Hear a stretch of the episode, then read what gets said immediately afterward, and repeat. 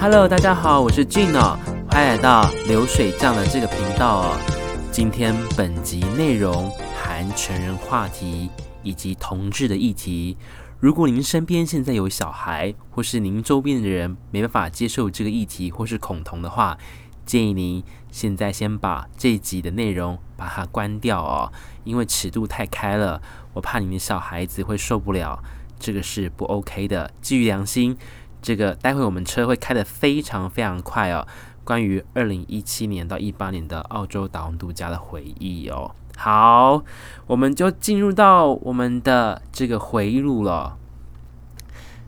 前天晚上，我打开我的手机的相簿里面，回忆着我的澳洲，想说今天的 podcast 呢，要怎么样子讲一个虚拟的故事好了。好，在。当时二零一七年，其实再过两个月的时间，我的签证就要准备到期了。所以呢，在周末的时候呢，我还是要进行澳大利亚的呃生殖器官的研究的协会的考究资料，还是不能放弃的，因为我非常喜欢观察别人的生殖器，就是澳洲人的屌。对，好。接着，我在一个周末的时候，好像说啊，刚好放假了。然后我在我的自我的这同志交软体上面写说，我非常喜欢打扫房间。然后我就约上了一个澳洲人。我跟你讲，他是一个渔夫。为什么呢？他的这个自我交软体里面呢，他钓起了一尾很大的这个旗鱼吧。也许是我不是很懂这个鱼，但是感觉就是有在运动，因为他穿了潜水装，然后手钓了一个那个鱼，然后他其他的照片也很健康。重点是他把他的这个私密相门打开之后呢，然后我也看过他的的大小，我觉得 OK，不会太大哦，反正就是也 OK。可是我那天可能状态也不太好，所以我在赴约之前我就跟他讲说。哎，我今天很没有想要真的做这件事情，但是我不反我，但是我觉得我们可以利用双手进行两个国家的国际礼仪的交流，可以吗？他说好，然后我就跟他说，好吧，那你把地址告诉我，然后我从 Sunnybank 坐公车过去好了。好，我就转了两次公车到这个 Brisbane 北区这边哦，它一个某个地方，我就下车了，然后走着走着地址，然后找不到。然后我就看到一个房子里面有一个感觉，就是有点像是那种废墟的感觉。可是我就打他的手机，他说不是啊，是在这边哦，因为可能 GPS 定位不太清楚哦。然后我就走进他的房间里面。OK，首先第一关，他的照片跟他本人呢基本上是接近的。那也有男性荷尔蒙的感觉，肌肉量是刚刚好，没有上健身房练得很大的感觉，但就是刚刚好的适度。如果你点了一道牛肉面的话，那今晚我想来点半筋半肉的牛肉面，它的脂肪体脂肪含量大概就这样吧。然后我就说我很喜欢打扫房间，然后我要去他家过夜的时候，我自己提出一个很变态的要求。我不知道那是为什么，我就很喜欢在我的同志交软体上面，我很喜欢去你家打扫房间跟洗碗，然后还真的约到一些澳洲白人，看到这个广告，看到我的自我介绍之后，对我非常的有兴趣，所以就邀我去他家帮他洗碗跟吸地板，而我还真的帮两个澳洲人拿吸尘器吸地板，当然也吸了其他的东西。OK，好，然后我一到他家，他的房子很诡异。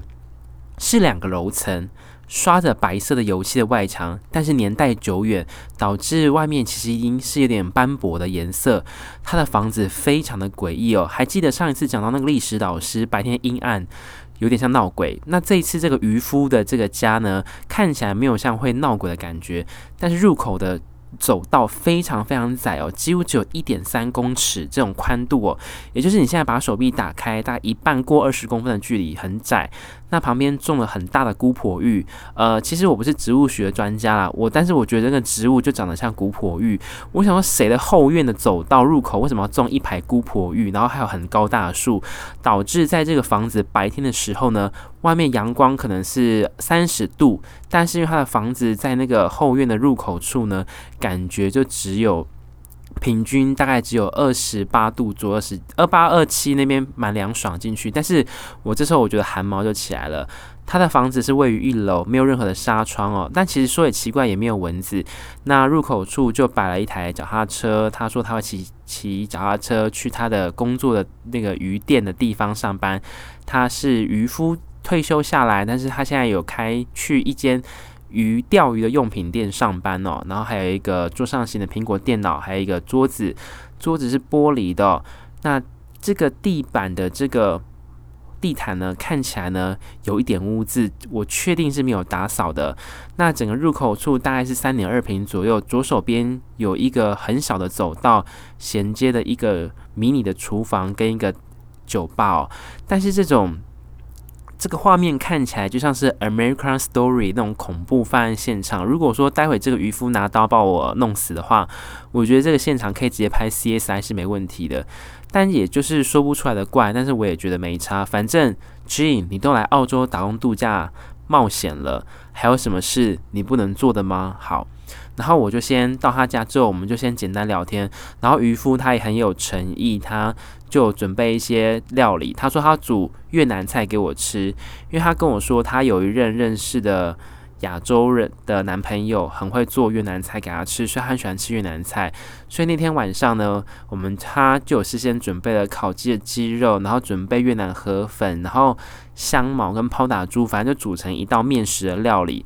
然后我有吃下去，然后我先看他先吃，然后因为我们是同一锅面煮出来的，然后我看着他先吃一口之后，我紧接着再着吃。因为我常常就内心在想一些恐怖的画面，比如说这个面可能下了就是农药之类的，然后就再也跟大家说再见了，所以我就很害怕。所以我看他吃第一口的时候，我说 OK 好，那这一锅应该没问题，我就 开始吃。那说实在的，我在基本上赴约之前，我我都会先吃一点东西，有避免待会可能太激烈的运动可能没办法就是，导致太饿。然后我就吃了它的下面下的这个河粉之后呢，吃饱之后有吃了起司跟饼干，然后我们就聊天聊着聊着，然后聊完之后呢，哦，我刚故事跳过，对不起。那我到他家的时候呢，我就说 Let's make a deal Let's do business。然后我就跟他开玩笑说，好，我到你家，我先来实现我的诺言，我来吸你家地板好了。所以我就他就从他的房间里面拿出一个感觉。应该是一个月没有使用的吸尘器，然后我开始就拿吸尘器帮他把他的房间、跟外面客厅、跟厨房地板能够吸的，我都先吸过，然后灰尘把它打扫，他就非常开心，他觉得我是台湾人，我非常的遵守信用哦。我去对方家里面约会的时候，我有先说出我的承诺，我帮对方吸地板、打扫房房间，然后我可以获得是在家过夜跟免费的一份晚餐料理哦。好，回到河粉这边吃完之后。然后我就想要说，好吧，那我想要过夜的话，我想要先，他就问我要不要冲一下澡，我说好，我去他的厕所去冲澡。这个时候我就觉得这个房间带有一股不寻常的氛围。各位观众，你现在往你的左手边看一下，他这个房子是两个楼层，但是他说他的房东只给他租一楼。旁边这个门呢，是通往二楼的门，但是二楼的门呢，似乎被一种壁纸粘得非常的紧。然后我说，我就问他说：“诶，那可不可以上二楼？”他说：“二楼现在是一个仓库，被锁起来了，没有人上得去。”然后房东也只能让他住一楼。我说：“哦，好。”可是。我不知道为什么，我是问女人的第六感的我，我总觉得这个门后面应该会有藏有尸体之类的东西，或是杀人灭案的骨灰坛就在这个房子的二楼。我当时是想很多，我是觉得这个房子散发了一股阴沉的感觉，这种阴暗就是说不出来。好，然后我接下来就去他的这个厕所，然后厕所我基本上呢，因为我在台湾的沙滩小时候有玩过，所以基本上各种。肮脏的或是离奇的那种换衣服的环境吓不了我，但是这个渔夫的家的厕所我印象深刻。第一个，他没有纱窗；第二个，窗户很大。我说这样子不会被邻居看光光吗？他说不会，因为他那个窗户很高，我觉得还他觉得还好。然后，但是我可以感觉到这个厕所里面的这个墙壁，天哪，不行！我真的是我内心真的是尖叫，原因是因为我真的有洁癖。如果你有在我的 YouTube 频道，我有一集介绍，就是我在就是桃园机场，我自己有住个房子，然后房子非常干净，因为我每天都会把厕所的地上的水全部都刮干净。然后马桶全部都放漂白水，刷过、清洁过、弄过干净，然后洗手台不会任何水渍。所以本人其实是有一点稍微有点浴室有点洁癖的人，所以我没办法接受可能浴室有灰尘太大量或太脏或是积水，我都没办法接受。好，但是没有办法，我既然是赴约了，赴约了，代表台湾人去赴约了，所以我就好好的表现。然后我就在浴室就先怎样冲澡之后，我们就。毕竟吃饱已经过两个小时了，我们就开始表彼此的感情世界。接着，我们就开始进行到最重要的环节了，就是。今晚来去乡下睡一晚哦。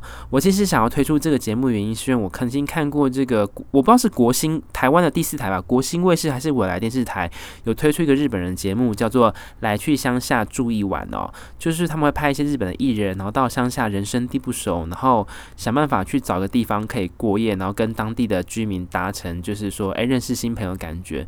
但是我觉得日本人做这个节目实在是太过有礼貌了，所以就是很一般。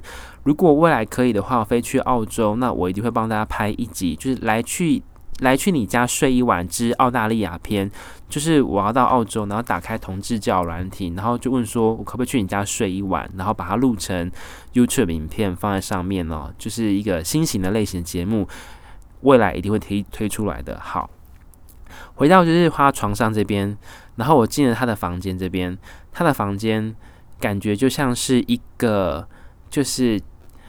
金融就是那种台湾不是有一些钱庄的公司，但是是那种很早年的设计，然后可能刚好老板不租了，就把它租出去，然后它就是一个废墟，但是也不像废，就像废弃的办公室，但是壁纸有点斑驳，灯光有点昏暗，然后窗帘也有点点尴尬的那种状态。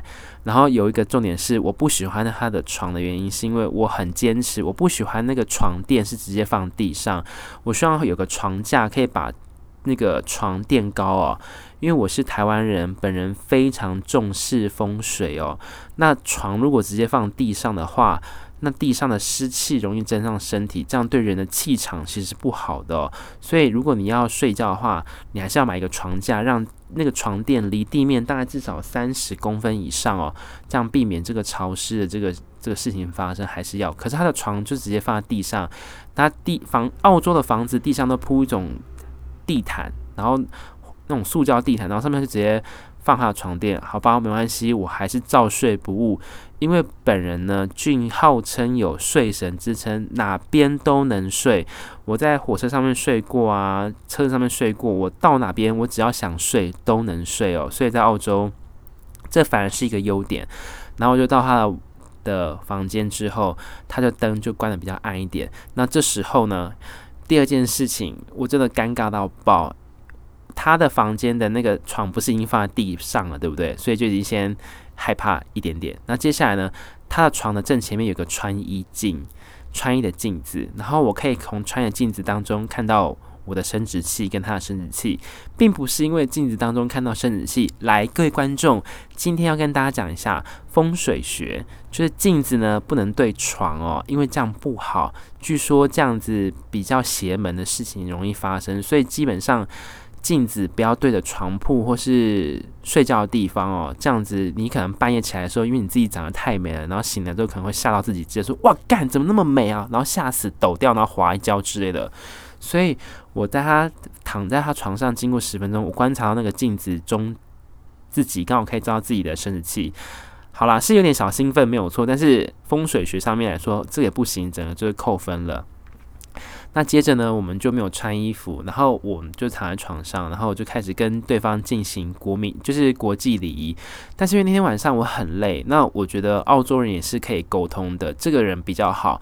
我跟他讲说，哎，我今天晚上真的有点累，那我们可不可以就是不要穿衣服，我们就是抱着对方这样子睡觉好不好？可不可以？他说好，没有问题。他有点累，那我就好。所以呢，我们很快的，我就抱着对方的身躯哦，然后依偎在他的胸怀当中，就进入了梦乡。我很快就睡着了。然后，我觉得我喜欢澳洲的原因，是因为我会特别喜欢，就是澳洲人身上有一些体毛，就是像北极熊那样子。也许我是亚洲人吧，我自己也有些许的腿毛很多，可是我毛没有像。澳洲的 OZ 的白人这么多，那我就喜欢依偎在对方。那身如果对方未来的对象是有一点体毛的话，我也觉得蛮兴奋的。可是我不得不说，有体毛也会是一个困扰原因，是因为就是如果我舔对方的时候呢，就会吃到毛，就很讨厌。就像是你一碗便当店里面点一碗紫菜汤，只有里面的法菜放太多，就、怎么这么多法菜，好讨厌哦。尤其是你吸到蛋蛋的时候，就说天啊，这个毛也太长了吧，那很烦。如果它没有刮的话，不过那天去那个渔夫家的时候，他其实是已经先他自己有先刮好，所以我就还好，没有吃到任何毛，我就 OK。所以我就抱着他睡觉，然后我觉得我非常的放松，我感觉到回到我。就是当时身为一个胎儿，在母亲的这个羊水里面培育的过程呢，我知道这样讲起来非常的不科学，但是不知道为什么，就是我当时没有穿衣服，然后抱对方睡觉，然后又是男性，我内心觉得好踏实哦，因为这在台湾是不可能会发生的，但是在澳洲，I can make it make me dream come true，所以我做到了，可以为我未来的历史写下一个痕迹。好，那到了隔天早上哦。我觉得这时候我内心的罪恶感油然而生。我想说俊怎么办？你明明打你叫软体跟对方见面的时候，就说来他家呢，帮他打扫房间、打扫房、打扫地板、吸地板，你也帮他洗碗了。可是最重要帮他吸呃的东西的时候，你没有做到诶。可是你那天也不想要吸，所以我想说，天哪！我最后一个关键没有帮他打出来的话，是不是？就违背了我的承诺，我觉得这样不行。我们觉得做生意要童叟无欺哦。那既然要做到这个承诺，政治人物，尤其是台湾的政治人物，我觉得对于选民的服务，我是抱持一样的心情。一张票，一事情，说得到，做得到。你开出了竞选支票，你就要去实现它，承诺它，不要让你的选民对你的人生、对你的政见感到失望哦，也不要失去政治诚信。所以回到早上啊，阳光洒落在我脸上啊，因为那个窗帘其实很烂，挡不住阳光。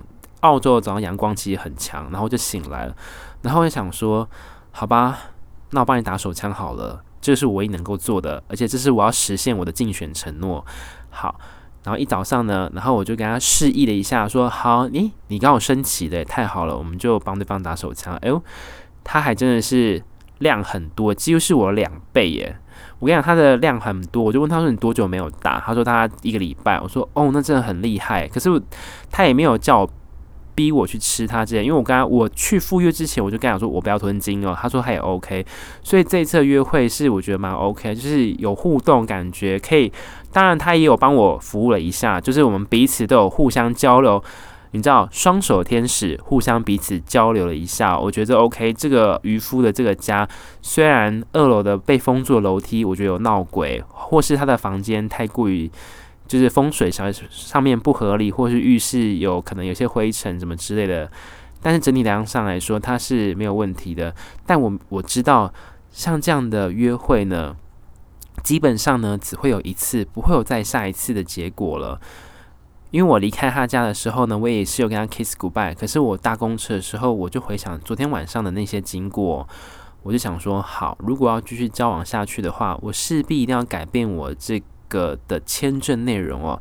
那我现在 C 七 visa 也只能到二零一八年就得要回到台湾。可是如果要跟他在一起的话，我想这个光是房间的格局不符合风水条件就足以分手了。因为本人非常迷信的风水哦。好，那这个呢，以上呢就是今天的 podcast 关于澳洲遇到一个渔夫的故事哦，以及他家是感觉是诡异的，但是我不得不说，他其实对我还是蛮友善的，至少没有像图文把那个电信工程师是叫我逼我吞金之类的，他至少做的比较友善。那事后回忆起来的话，是感谢他啦，因为至少在那个周末玩得很愉快。有跟他在一起睡觉，然后有彼此扶了一下。OK，你所听到 Podcast 的流水账内容是今天在二零二零年的九月二十三号所日志的。我是 J，谢谢你今天的收听，下次你空中再相见了，拜拜。